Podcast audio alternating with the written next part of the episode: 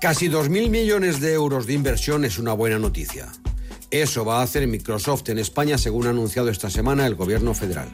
En un acuerdo que forma parte de las estrategias nacionales en inteligencia artificial y en seguridad, se crearán dos centros de datos. Eso sí, garantizando la soberanía de esos datos, que no saldrán de Europa, de Europa.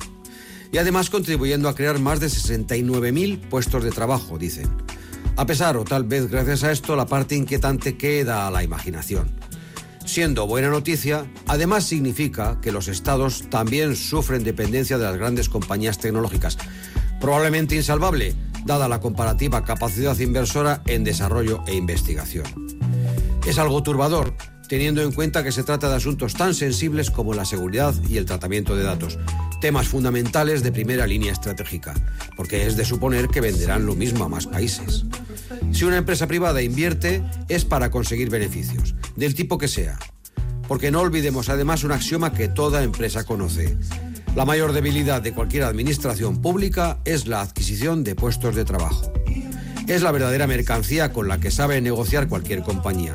Cuanta mayor capacidad de crear trabajo, mejor posición negociadora. Pero está bien ir tomando posiciones por parte del Estado, incluso antes de regular ese anuncio inmediato por venir en manos de la inteligencia artificial, repleto de oportunidades y de riesgos, proclamados por sus propios creadores tras vender las patentes a estas potentes empresas que nos tienen cautivos, en manos de tres o cuatro magnates cada vez más influyentes, cada vez más terratenientes de la globalización. Ante estos emperadores, las diversas naciones y estados parecen reconvertirse en gregarios, esperando el reparto de marquesados, ducados, baronías o condados. Buenos días de Mincho.